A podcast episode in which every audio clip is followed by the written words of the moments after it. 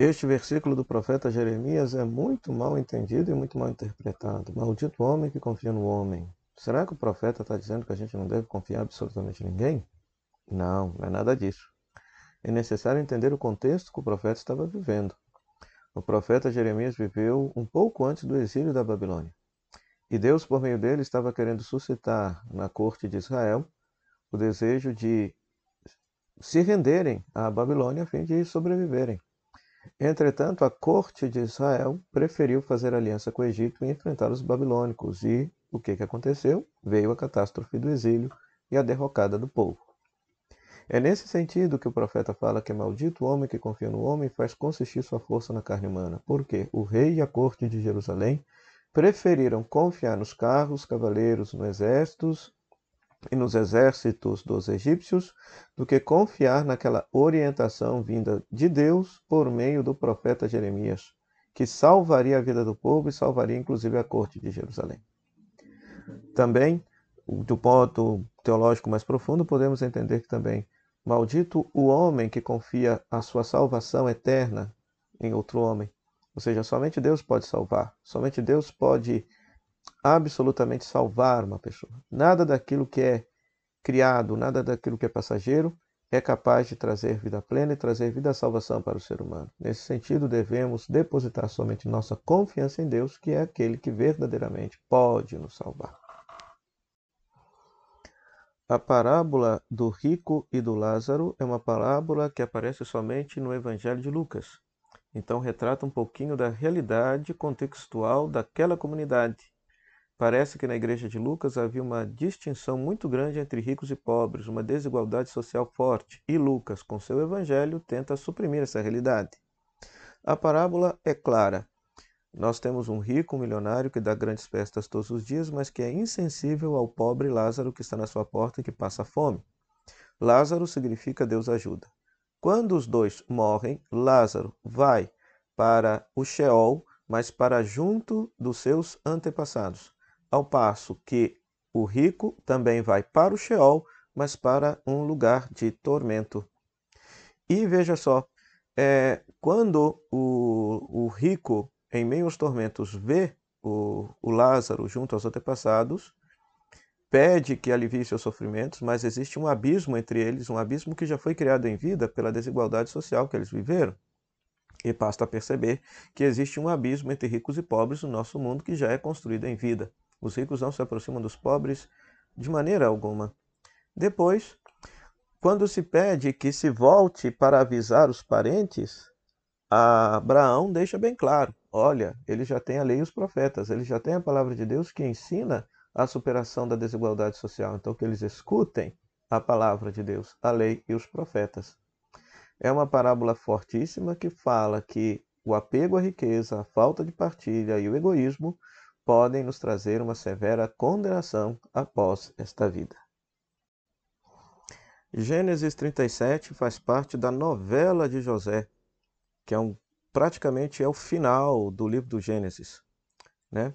E essa história, além de retratar histórias e dramas familiares, briga entre irmãos, mas quer retratar uma ideia que era muito comum no mundo antigo, que dos males Deus pode tirar algum bem. Então veja, do, do, da tentativa de castigo que os irmãos José tentaram provocá-lo por ciúme e por inveja dele, desta tentativa de castigo e de punição vem um bem maior para a própria família e para os irmãos, porque José depois, mais para frente, vai se tornar o primeiro-ministro do Egito e salvará a própria família da desgraça da fome. Então, a grande lição da história, toda a história de José, é que dos males que acontecem na nossa vida pode-se tirar algum bem para a nossa salvação. Lido do ponto de vista cristão, ou seja, o maior mal que a humanidade cometeu foi ter matado o próprio Filho de Deus, nosso Senhor Jesus Cristo. Mas deste mal, Deus tirou um bem ainda maior, como vai dizer Santo Agostinho. Perdoou os nossos pecados e, pela ressurreição de Cristo, nos abriu as portas da eternidade. Então, que a história de José não nos desanime diante das intempéries que nos sobrevenham, porque de repente delas podemos tirar algum bem para a nossa salvação.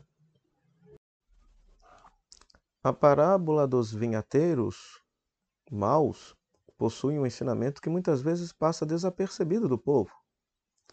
A parábola é conhecidíssima.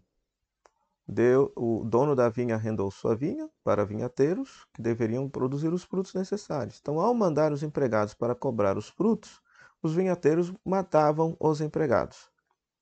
Chega o momento que o proprietário da vinha manda seu próprio filho. E veja, no versículo 37, ao meu filho eles vão respeitar.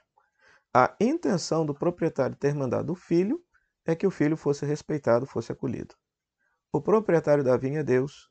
O filho do proprietário é Jesus Cristo, o Filho de Deus.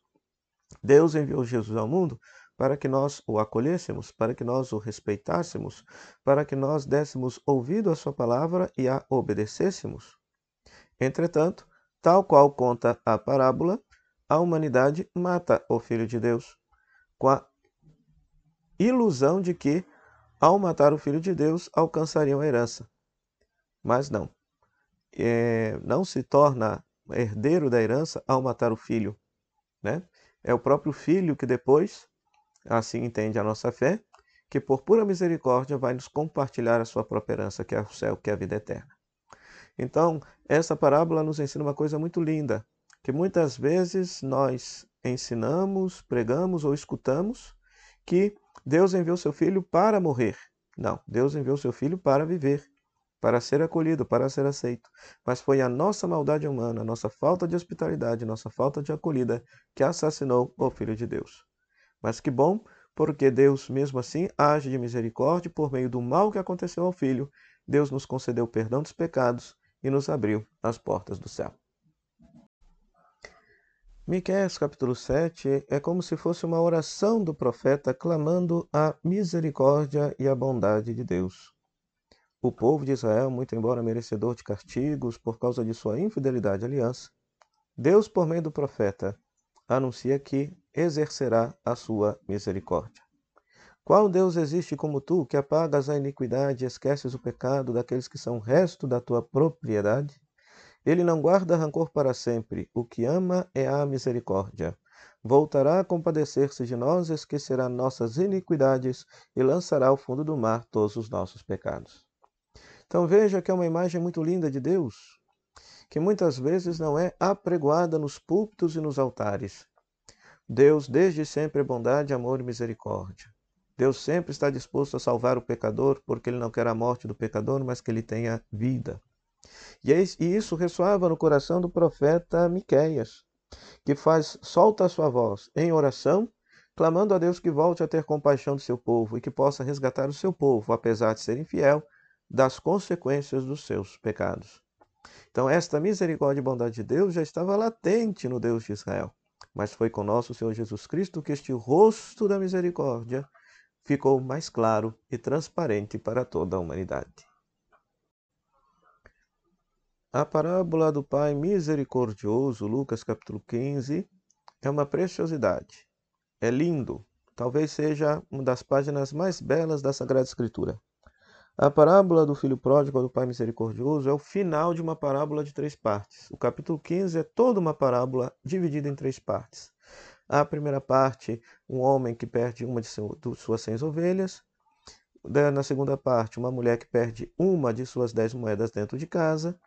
E na terceira parte, um pai que perde um filho longe de casa, tal qual a ovelha perdida lá longe, e um filho perdido dentro de casa, tal qual a moeda perdida dentro de casa.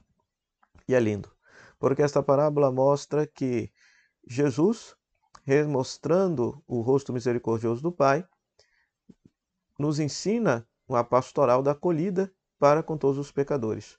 Pois a motivação, pois a motivação para Jesus contar essa parábola dividida em três partes é justamente que os fariseus criticavam Jesus por acolher e fazer refeição com os pecadores.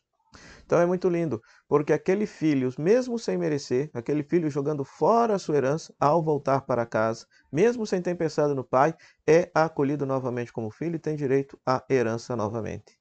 Aquele que estava dentro de casa muito embora fosse filho, não se relacionava com o pai como filho. Ele diz: Há muito tempo te sirvo. Ou seja, então ele acha que o amor do pai lhe é merecedor por causa do serviço que ele presta. Ele esquece que ele é filho, independente do serviço ou não. Então, ambos precisavam de conversão. O filho mais novo por ter se afastado do pai, mas aquele filho que estava perto do pai, que não se relacionava como filho, se relacionava como servo. Ambos precisavam de conversão. O filho que foi para longe simboliza o pecador que se afastou, mas o filho que está dentro de casa simboliza o pecador que está dentro da igreja, o pecador que está perto de Deus e que ainda não se deu conta da sua necessidade de conversão.